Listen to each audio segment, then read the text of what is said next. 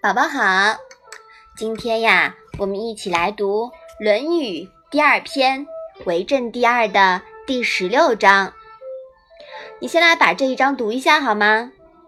子曰：“公乎异端，斯害也已。”妈妈，“公”是什么意思啊？呃，这里的“公”啊，是专攻、致力于的意思。妈妈，那异端是什么意思呢？一端呢，就是偏激的一面，另外不同的那一端。思是什么意思啊？思呀，在这里是个代字，就是这的意思。这一章是什么意思呢？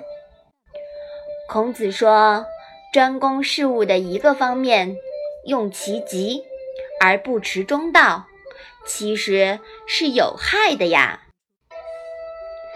从这章开始啊，提到孔子的中庸思想。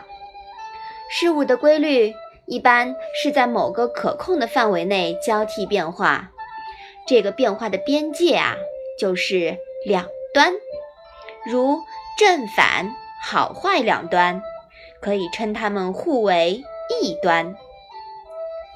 只要不超出边界，事情就不会失控。但若是一味偏向某一端啊，就会成了攻乎异端了。事物呢就会超出边界，那就改变事物的性质了。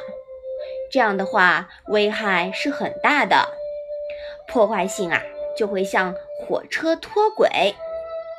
宝宝，你知道橡皮筋吧？啊，你如果说使劲拉它，它是不是会断了？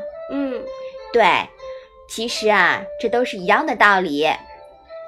从这句呢，也可以帮助我们正确理解孔子的中庸思想，并不是一些人理解的折中或者是和稀泥，也绝对不平庸，而是要按照事情的规律办事，既有原则方向，又有灵活的边界，是很高明的顺势而为。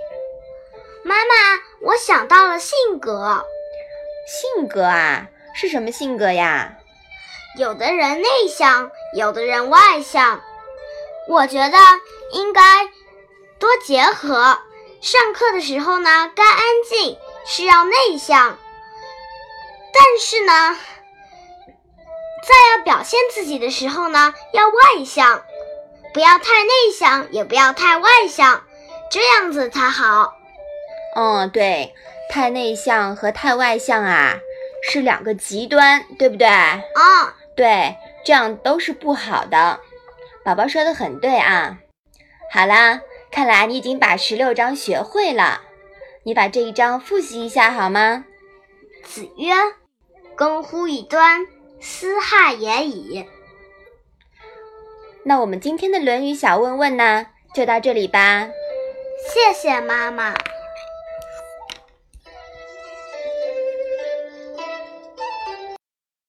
一个人的时候，听荔枝 FM。